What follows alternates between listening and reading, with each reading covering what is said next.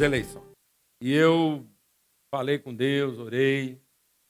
Eu quero compartilhar com vocês muito, muito sério mesmo assim, profundo na nossa vida, nessa congregação.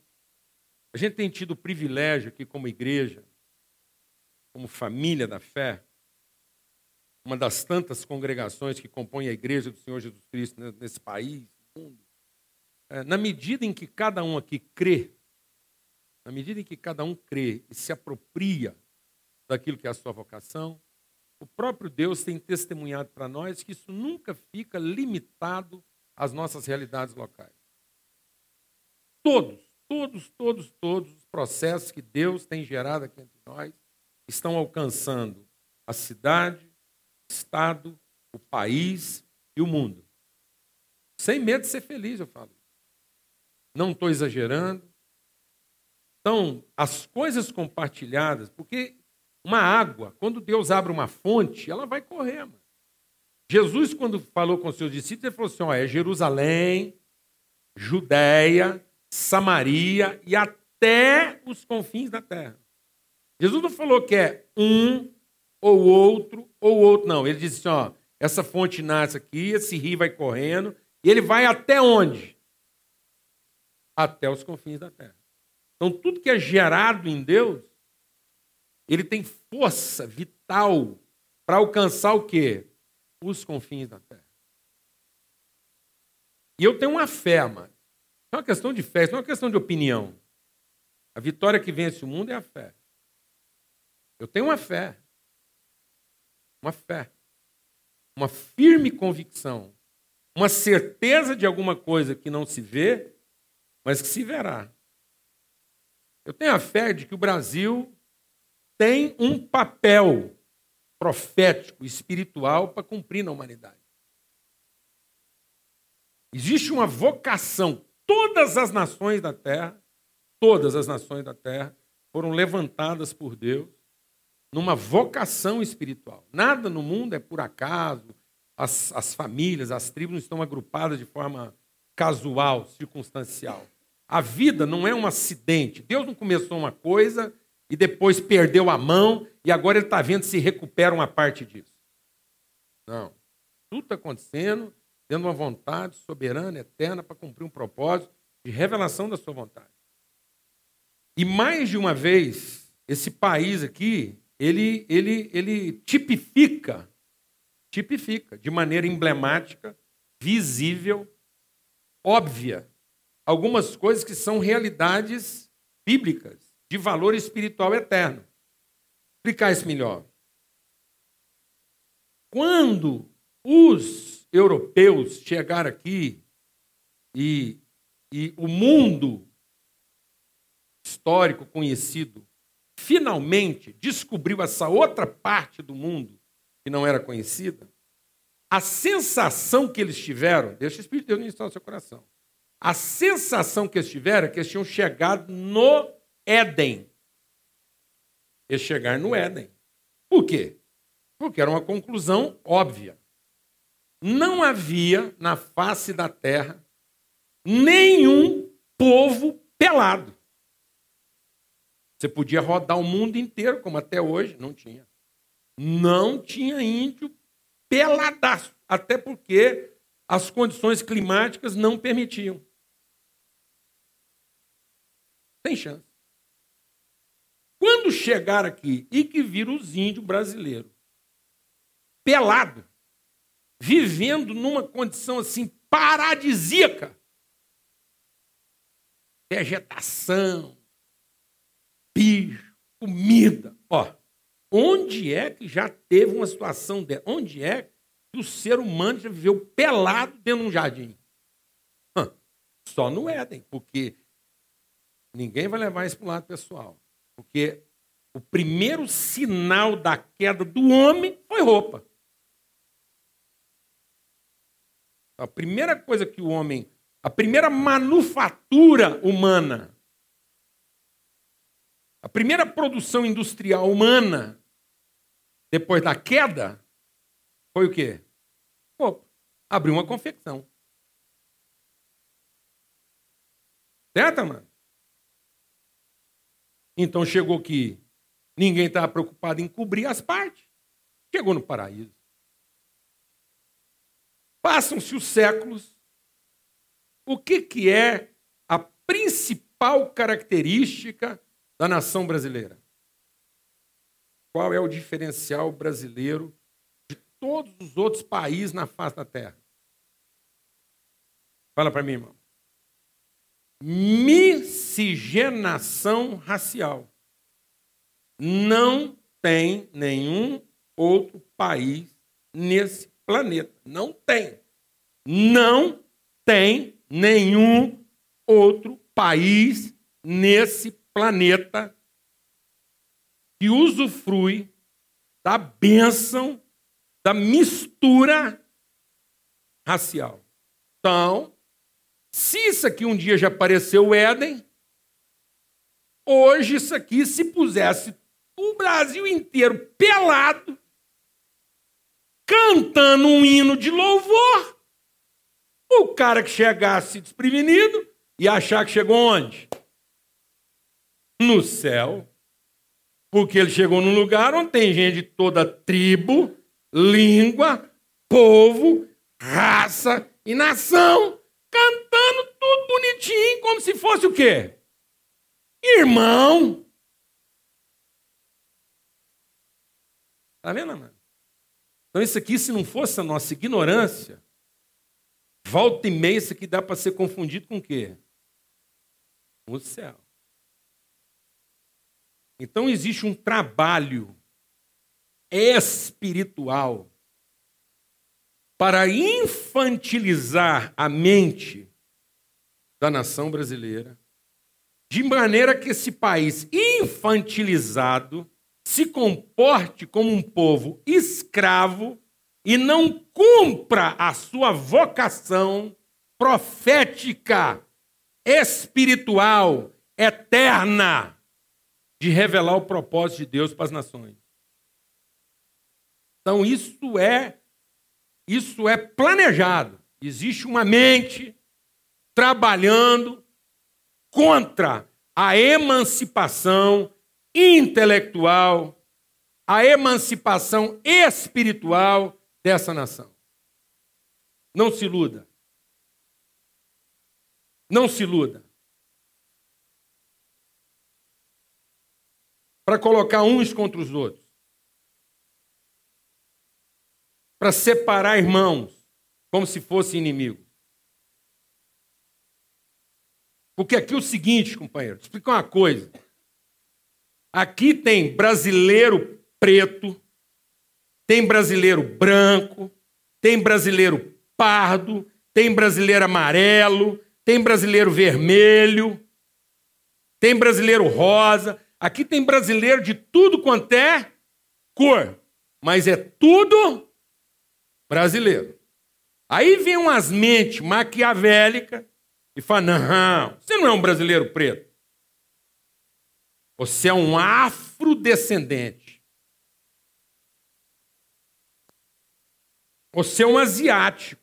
Aí vem buscar para trás todas as coisas mal resolvidas que fazem com que esse povo se mantenha arraigado a culturas antigas, pensando como tribos inimigas, fazendo com que a gente não consiga, de maneira bendita, irmã, comunitária, trabalhar essas diferenças de modo harmônico. Evocando raivas, carências, invejas e facções que nós teríamos o privilégio de sepultar. Entendeu, meu irmão? Então agora abra sua Bíblia em 1 Coríntios capítulo 11.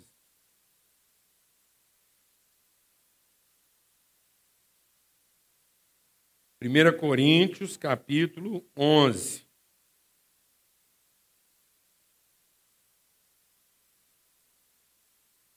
Eu nunca imaginei na minha vida que o dia eu ia compartilhar esse texto em semana de eleição. E de graça de Deus, para até nem pedir para a gente servir a ceia hoje, para todo mundo entender que nós vamos tratar do aspecto pedagógico e não litúrgico. Então, aqui em 1 Coríntios 11, diz o seguinte: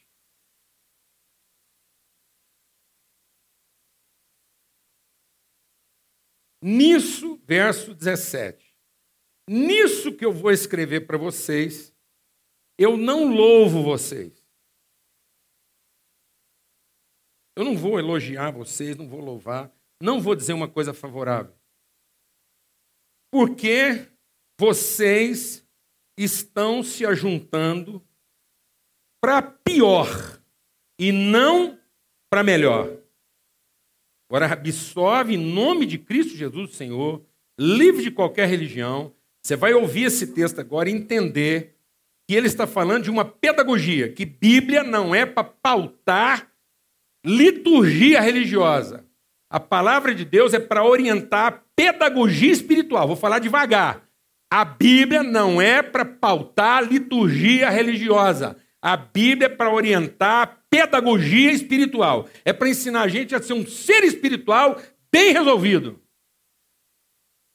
E não um devoto cheio de direito. A Bíblia não é para orientar devoção. A Bíblia é para dar educação segura.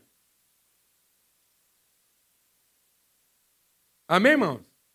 Então ele está falando o seguinte: um dos sinais de que vocês não estão entendendo direito a pedagogia bíblica é que as reuniões de vocês, as associações de vocês, estão sempre fazendo mais mal do que bem. Agora você enfia nessa expressão os ajuntamentos, tudo. Tudo. E nesse país nós estamos conseguindo desgraçar qualquer tipo de figura pedagógica da reunião. Porque nós estamos produzindo reuniões para enfatizar o direito e o poder, e não para o exercício da justiça. O Brasil conseguiu desgraçar o conceito da cooperativa. Talvez seja o único lugar no planeta que cooperativismo não funciona. O Brasil conseguiu piorar o conceito de sindicato. Associação. Nós conseguimos desgraçar, mas nós conseguimos desgraçar uma uma uma CIUB, Associação comercial da indústria do comércio, Associação do Comércio da Indústria. Conseguimos desgraçar um CDL. Conseguimos desgraçar um sindicato de trabalhador. Uma cooperativa dos produtores de sei lá o quê. Porque basta um determinado grupo assumir a liderança de uma determinada associação, que eles se empoderam disso e tornam isso uma cadeia de controle na defesa do interesse de alguns poucos. E não na garantia do interesse daquilo que é o bem coletivo. De modo que você não sabe o que é uma, uma eleição de cooperativa, uma votação de sindicato as manipulações que acontecem na eleição de uma diretoria de associação, do que for. Eu estou exagerando isso aqui, não? Não, fala para mim que eu estou exagerando. Eu não estou nervoso, não, mano. Hoje é um dos, dos dias que eu estou pregando mais calmo na minha vida. Estou calminho. Estou calminho, estou intenso, mas estou calmo. Estou nervoso, não estou com raiva de ninguém. Não estou com nada mal resolvido na minha vida. Simplesmente entendo que nós não podemos deixar continuar acontecendo o que está acontecendo com essa nação. E pior ainda, ter parte naquilo que é a questão pior do que está acontecendo. Nossas reuniões estão fazendo mais mal do que bem. Agora fala para mim que tipo de associação, que tipo de reunião, que tipo de ajuntamento faz mais mal do que bem? Fala para mim. Explicar. Formação de quadrilha. Só, só formação de quadrilha. Então, sabe o que, que acontece aqui no Brasil? Qualquer reuniãozinha, até de crente, vira o quê, irmão? Pode falar, não precisa ter medo, não. Ninguém vai para o inferno, não. Pelo contrário. Até um ajuntamentozinho de crente vira o quê, irmão? Formação de quadrilha. Porque é um jeito de mostrar para as pessoas a força que o nosso voto tem, de manipular resultado e dizer que nós estamos empoderados para exercer uma administração a nosso próprio favor. Isso é formação de quadrilha.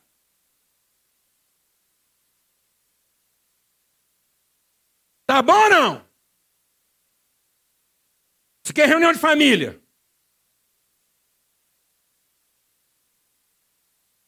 E não adianta pôr o nome de Deus, não. Vai lá na Baixada Fluminense. Vai aqui em qualquer lugar onde é que o cara está planejando um assalto. Vai lá, participa lá da reunião desse planejando um assalto. Se é que já não tem uns participando, vai lá e participa. Vai lá, participa. E vou te falar, não tem um bandido nesse país. Não tem um ladrão de caixa forte que não sai para roubar antes de fazer uma oração. Antes de se benzer. Antes de beijar um crucifixo.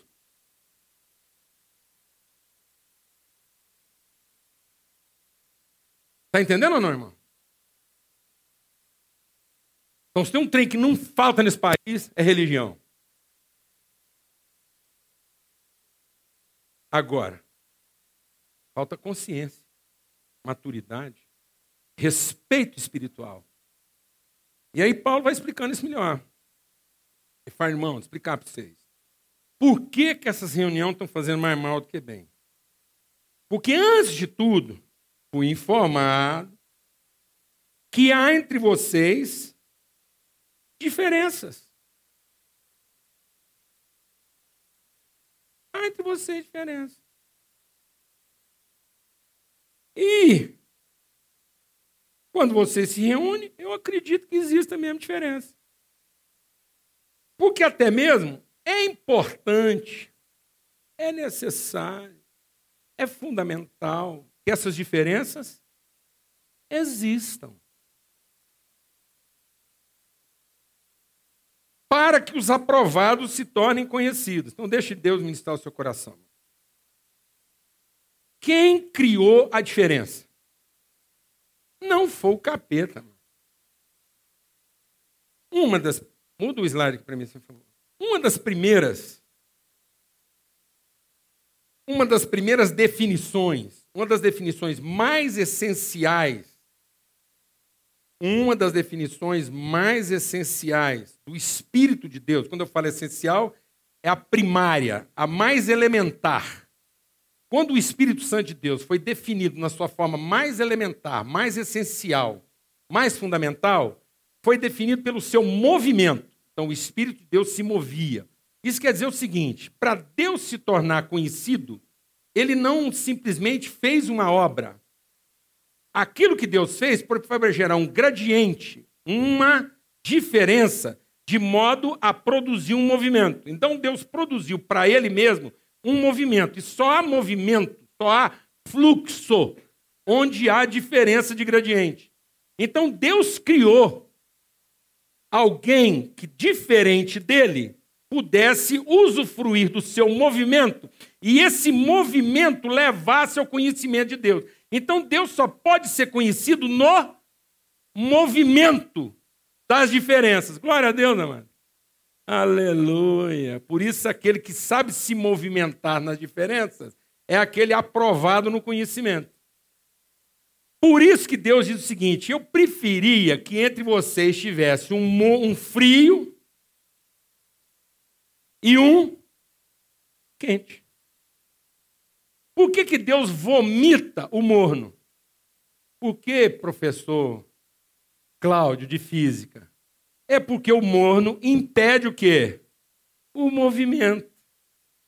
Porque só há vento porque há gradiente de pressão e temperatura. Entendeu, irmão?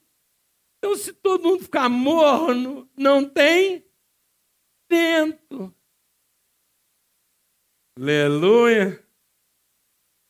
Por isso que quando Deus deu uma palavra de fé para o seu filho Abraão, ele falou assim: a humanidade vai ser salva. O Abraão, Deus apareceu para o Abraão, Deus apareceu para o Jorginho e falou assim: Jorginho, a humanidade vai ser salva através da sua. Faz assim com a mãozinha. Descendência. Então Deus criou um gradiente de altura, porque havendo um gradiente de altura, há fluxo. Só tem rio porque tem diferença de gradiente. Glória a Deus, amado. Porque se fosse tudo prano, fosse tudo praininho, não tinha o quê? Rio. Entendeu, irmão? Se não houvessem as desigualdades, nós não saberíamos conhecer o amor de Deus como movimento. Tá vendo, amado? Fé também é cultura. Então é o seguinte. E aí, qual é a sentença que traduz na física o trabalho? Na física, trabalho é o quê? Força vezes deslocamento. Então, só há trabalho se há fluxo. Então, a minha capacidade de trabalho não está apenas relacionada à minha força. Por isso que tem muita gente cansada, porque ele está se esforçando muito e não está deslocando nada. Ele continua sendo a mesma pessoa imbecil, teimosa, nervosa, ressentida, obtusa de quando ele começou a trabalhar. Então o trabalho não produziu nele nenhum deslocamento. E ele não produziu deslocamento na vida de ninguém. Então ele se esforçou muito, deslocou zero. Sabe qual é o resultado do trabalho dele? Nulo. Talvez se ele se esforçasse menos e deslocasse mais. Então, às vezes, amado, você não está precisando se esforçar mais. Você só está precisando ser um pouquinho menos teimoso. Por que, que tem muita gente cansada? Porque está fazendo uma força desgraçada para trazer Deus até onde é que está. Em vez dele se deslocar na direção de Deus. Glória a Deus, amado. Amém.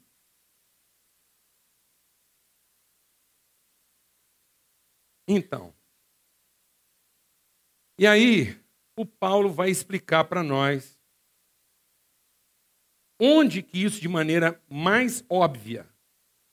Então Paulo agora vai usar uma figura pedagógica para dizer onde está patente a nossa ignorância. Ele diz assim: eu vou explicar para vocês porque que as reuniões de vocês não estão funcionando. Porque quando vocês se reúnem, cada um, diga comigo, cada um, Cada um come apressadamente seu próprio pão. Por isso, entre vocês não falta gente com fome e não falta gente bêbada. Vou te explicar o que está acontecendo. O Brasil hoje é o campeão da desigualdade social no mundo. Goiânia, Goiânia é a cidade mais desigual da América Latina. E se você falar para mim o que caracteriza Goiânia, eu diria para o seu seguinte: Goiânia é uma cidade onde há muitos famintos e muitos bêbados.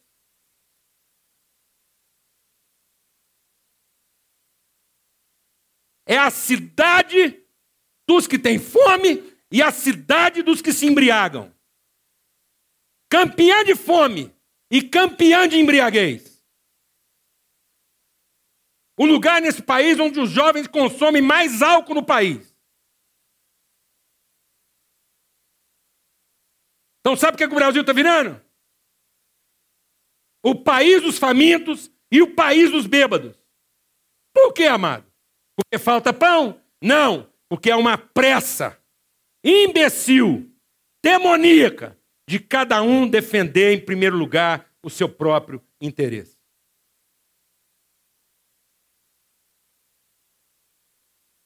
Simples assim. E aí Paulo continua. Eu vou pular o texto, porque agora o contexto aqui não é a gente falar, mas a gente entender o que ele está dizendo.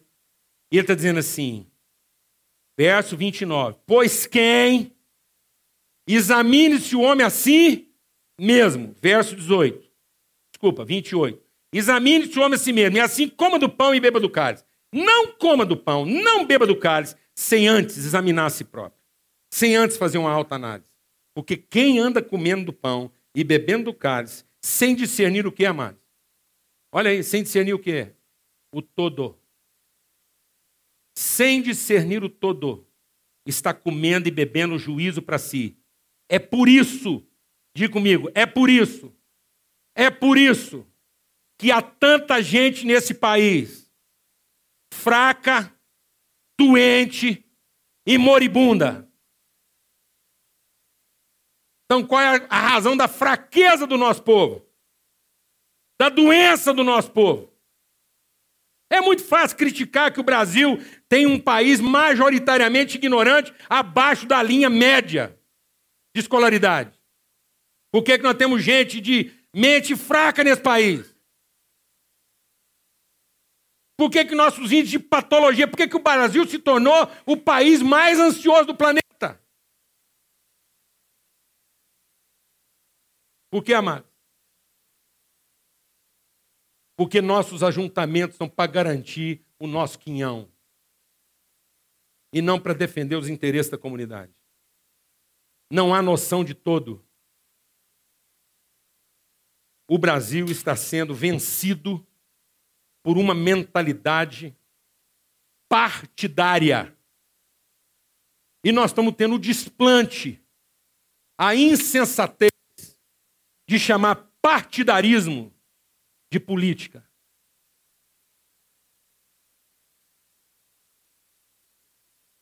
Está patente para a nossa nação que o pleito esse ano, como em todos os anos passados, não é um pleito político. É uma disputa partidária para saber qual parte tem mais poder para dominar, controlar a outra. É tão grave isso na nossa cabeça que eu lido com uma população evoluída, muito acima da média mundial. Isso aqui é uma reunião acima da média mundial. E mesmo entre nós, existem aqueles que temem a tirania da parte sobre o todo. Tão fragilizados que nós estamos de mente. Porque virou uma disputa de partes. E não a construção da consciência de um todo. Como é que um país inteiro pode se render de maneira refém e escrava ao medo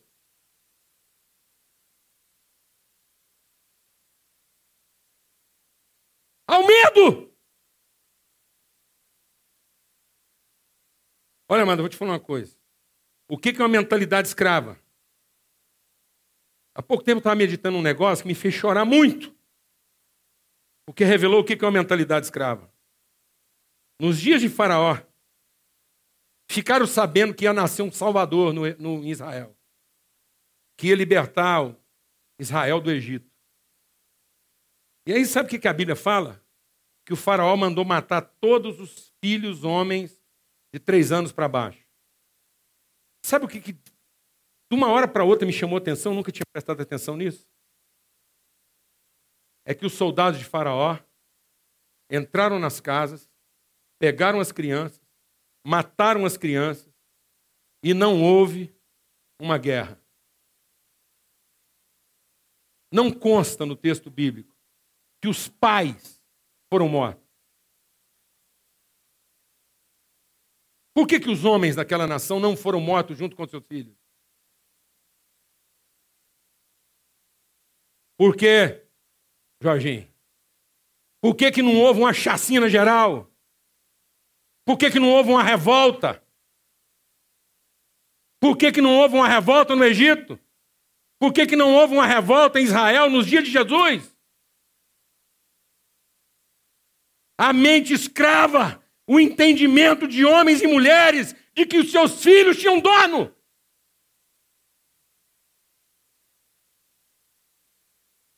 Medo! Medo está escravizando o nosso povo. Medo do futuro. Medo de não ter dinheiro. Medo de não ter um negócio para tocar. Medo de pão próprio. Em nome de Jesus, amado. Em nome de Jesus. Nós estamos sendo rachados ao meio. Vou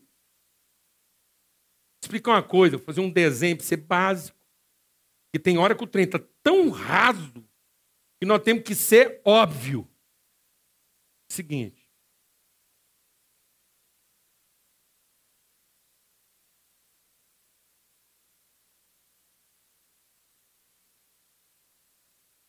Alguém sabe me dizer o que é isso aqui? Deu para entender? Se eu puser uma saia mulher, hoje eu não vou nem pôr nada, porque não dá para falar mais. Então, isso aqui é um ser humano. Isso aqui é uma representação gráfica básica de um ser humano. Então, agora olha para ele assim, um pouco mais gordinho. O que é isso aqui, irmão? Não, minha mão direita. Isso aqui é minha mão direita. Quem que é essa mão aqui, amado? É minha. E essa é minha mão direita. E essa aqui agora é minha mão esquerda. O que é isso aqui, minha filha? Minha mão esquerda. As duas mãos são minhas. A esquerda e a direita são parte do mesmo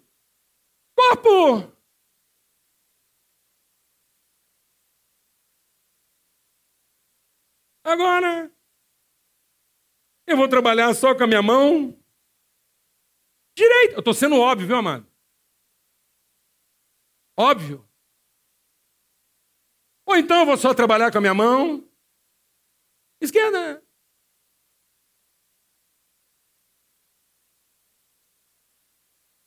Você trabalha assim, Jorge? Tem dia que você vai para a fazenda e resolve ser só mão direita? Hã? Ou você vai para a fazenda e resolve ser só mão esquerda? Elas trabalham diferente. Operam a mesma coisa com características distintas, e é exatamente por isso que você pode realizar o que você tem para trabalhar. Amém? Jesus diz que a ignorância do povo nos últimos dias serão tão grande que o único sinal que esse povo perceberia era o sinal de Jonas. E sabe uma coisa interessante lá no livro de Jonas? Quando Jonas ficou nervoso e queria chamar fogo do céu para acabar com todo mundo, Deus falou assim para ele: Não, Jonas, tem paciência com esse povo, porque é tudo menino. E sabe uma coisa que caracteriza esse povo aí, que é tudo menino? Deus falou para Jonas: É que eles não sabem separar a mão direita da mão esquerda. Eles não sabem harmonizar as coisas. São crianças. Sabe o que é a nossa infantilidade? A gente não entendeu que essas coisas trabalham em favor de um fim comum e não uma contra a outra. Que Deus, na verdade, quer trabalhar o que? A harmonia das desigualdades. E esse país está sendo rachado ao meio, da mente ao pênis. Esse país está sendo rachado longitudinalmente, da mente ao pênis, a vagina. Porque se alguém rachasse nós no meio, bem lá no diafragma, sobrava partes inteiras. Sobrava duas pernas para cada um, dois braços para cada um, Dava para aproveitar pelo menos um aparelho intestinal, dava para aproveitar pelo menos o sistema cardíaco. Mas não, rachando ao meio, sabe o que, que vira? Nada. Porque uma mente dividida não prospera. Nós estamos sendo rachados na mente. Deus é tão caprichoso, amado, se você rachasse uma mente da pessoa, a parte do cérebro que ficasse para a direita é exatamente aquela que coordenava o lado. Rapaz! Será que Deus estava querendo ensinar alguma coisa para nós ou não?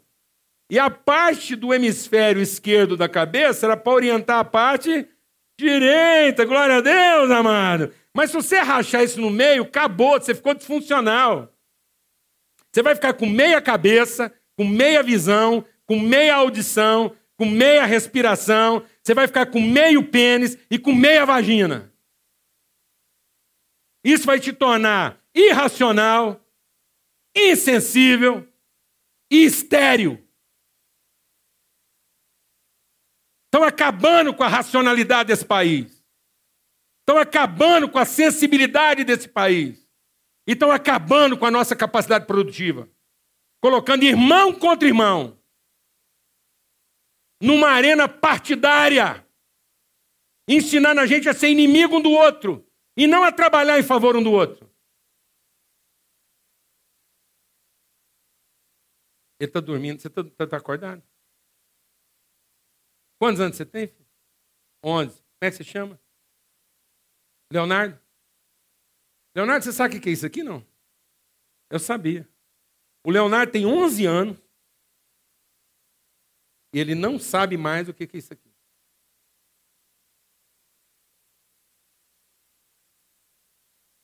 Nenhuma criança com mais de 10 anos nesse país, provavelmente, se você tem tempo, você vai num antiquário, vai numa loja, arruma umas tabuinhas, vai no quintal, prega umas tábuas e monta uma balança, nem que seja na forma de uma caricatura, e põe lá na sua casa, para a pessoa entender o que a humanidade um dia entendeu como símbolo de justiça.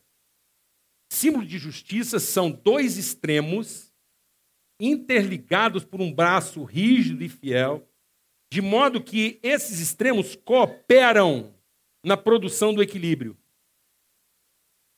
A justiça não se dá no meio.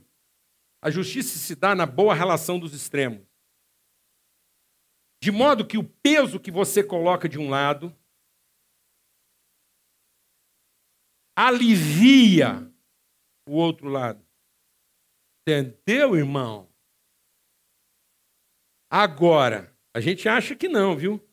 Mas as coisas vão mexendo com a nossa cabeça. Se eu pegasse o Leonardo, e vou desenhar mal aqui.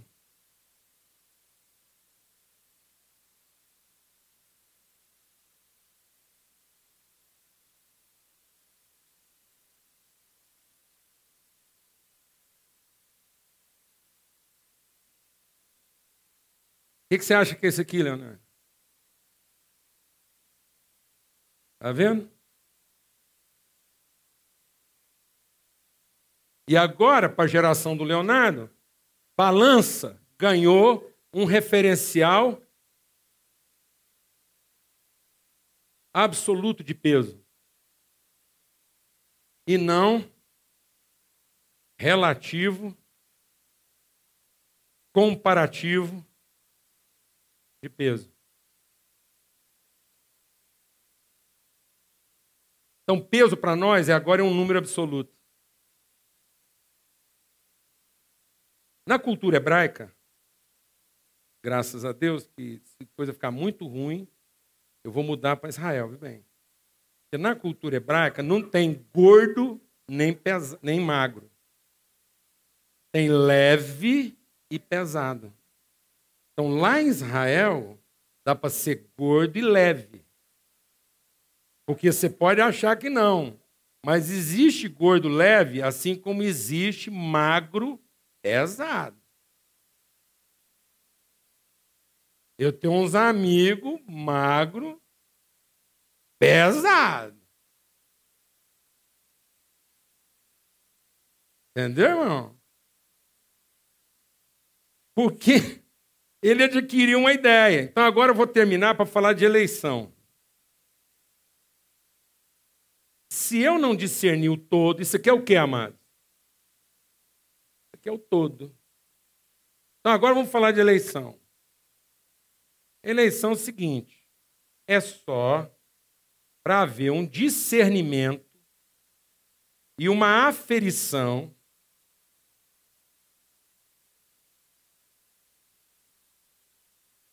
das partes. Então é o seguinte: num processo comunitário consciente, só tem um jeito de um cara perder a eleição. Sabe quando é que um cara perde a eleição? Vou explicar. Um cara perde a eleição quando ele tem um voto. O dele. Aí ele perdeu. Fizeram a eleição, ele foi lá e votou nele. Não. Lascou. Não. Não, só se ele for órfão, porque nem a mãe dele votar no cara, brincadeira. Então ele perdeu mesmo. Esse cara está fora do processo. Ninguém, ninguém na comunidade. Um cara que vai para uma eleição e tem um voto, ele tem que ir para casa, chorar, ajoelhar, arrepender. O que está falando aí? Ah, tá. Amém, amados? Agora, a partir do momento que o cara tem dois votos, quer dizer que no processo da eleição, ele ganhou a consciência, ele agora está consciente do grupo comunitário que ele representa. Alguém mais, além dele, creu nele, e uma vez que ele entrou no processo eletivo, ele assumiu a responsabilidade de trabalhar em favor daquela pessoa que ele representa. Entendeu ou não? Ainda que o trabalho dele seja mais difícil. Por isso que a palavra de Deus diz que onde estiverem dois ou três, aí a vontade de Deus se revela. Então, num processo seletivo, certo? Num processo seletivo, o cara teve lá dois votinhos, o dele de mais alguém, ele está dentro do processo. Eu vou fechar o olho aqui, então ele está dentro do prato. Não sei se é o da direita ou da esquerda, ele está dentro do prato ele contribui com o processo. Ele assumiu a responsabilidade. Ele não tem mais o direito de ficar fora. Porque agora o todo não vai ser todo sem o quê? Sem a participação dele. Agora você veja o absurdo que está acontecendo nesse país. Mais uma vez, mais uma vez, nós vamos ter uma eleição de um diferencial numérico próximo de zero. Porque a eleição quase que pode se dar dentro da margem de erro. Alguém está entendendo o que eu estou falando ou não? As eleições passadas com a Dilma lá, nós tivemos uma eleição de 52 a 48. Sabe de quem foi a responsabilidade maior de toda a desgraceira que aconteceu na eleição da Dilma? Os 48 que se tomaram de inveja facciosa espírito faccioso, ressentido, e se omitiram dos processos. Porque aqui no Brasil é assim. A eleição é um pleito para descobrir quem ganha e quem perde. Quem vai mandar e quem vai obedecer. E aquele que perde se omite quando não trabalha contra, o outro se lascar, só para provar que ele é que tinha razão. E disputa de quem, quem tem razão, amado, é disputa de menino. Já passou o tempo desse negócio de quem for homem, cospe aqui. Coisa mais estúpida.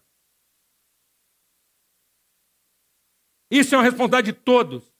De quem tem 1% e de quem tem 99%. Porque os 99% não vai ser 100%.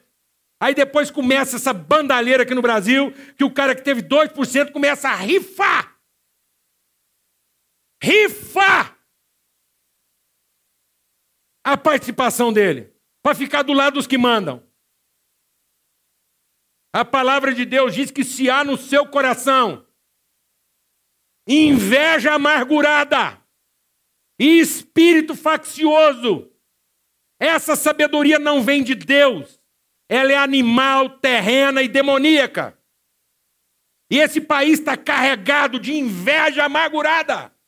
Os que perdem ficam amarguradamente invejosos e desenvolvem um espírito faccioso, entregando a nação ao domínio de demônios.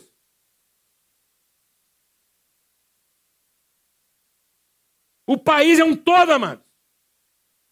O interesse é comum. E a responsabilidade é plena. De modo que nós não trabalhamos um contra o outro. Onde foi que ensinaram isso para nós? Eu tenho muita coisa contra o comunismo, assim como tenho muita coisa contra o capitalismo mas não tem absolutamente nada contra o comunista e nem contra o capitalista. Tenho muita coisa contra o islamismo. Tenho muita coisa contra o espiritismo. Mas não tenho coisa alguma contra o muçulmano. Nem tampouco contra o espírita. Tenho muita coisa contra o cristianismo que anda se ensinando nesse país. Tanto quanto eu tenho coisas contra o, o fetichismo ou qualquer tipo de coisa. Mas nada contra as pessoas. Nada contra o meu irmão. A mulher chega para mim, fala assim, aqui é meu marido. Antes de falar o nome dele. Ela vira para mim e fala assim, ele é católico. Pô, ela está falando isso para quê? Para me avisar? Para me prevenir? para me ter dó dele. Aí chegar o outro, fala, esse aqui é minha mulher. Graças a Deus ele é evangélico e eu fico do mesmo jeito. Eu não sei se ele está me avisando, se é para mim ter cuidado ou se é para me prevenir. Com essa conversa, mano? O que, que isso quer dizer? Quer dizer que você está de um lado e seu marido do outro? Quer dizer que a sua casa está dividida? Uma casa dividida? não prosperará. Quem provocou essa divisão em nós, amado? A palavra de Deus diz: se o teu inimigo, se o teu inimigo te pedir pão, dá não, amado. Dá não. Esconde o pão do seu inimigo. Deixa ele morrer a míngua. Vê se ele seca. Esconde o pão dele. Não deixe ele chegar perto do seu. Até ele morrer a míngua. Foi isso que a palavra de Deus te ensinou, não foi, amado? Não, meu irmão. Se o teu inimigo te pedir pão, dá para ele de comer. Alivia o lado dele. Porque a cabeça dele vai pegar fogo na hora que ele estiver diante de Deus. Porque você tirou dele todas as desculpas que ele tinha para ficar contra você. Pode ver o que está acontecendo conosco, amado. Homens falando em nome de Deus. Homens falando em nome de Deus. Eu fico pensando. Amado, eu fico pensando, do jeito que a gente está vendo as coisas aí, Judas chegando. Imagina Judas chegando. Olha que Judas está chegando, Jesus já viu de longe, virou para Pedro, para o João, falou assim: olha lá, aquele safado, vagabundo, sem vergonha. Olha quem está vindo lá, Pedro. Aquele bandido, ladrão de perfume. É, porque Judas roubava até perfume. Roubava, falou que enfiava a mão lá. Ele queria o perfume para vender mais caro. Ladrão de perfume. Ou não é? Foi isso que Jesus fez, mano? Foi isso que Jesus fez, mano? Jesus desqualificou Judas. Amaldiçoou Judas. Não, o que, que Jesus fez? Aqui vieste, amigo. Estou aqui para trabalhar para você. Estou aqui, amado, para ajudar o comunista a se libertar daquilo que o comunismo faz dele um escravo.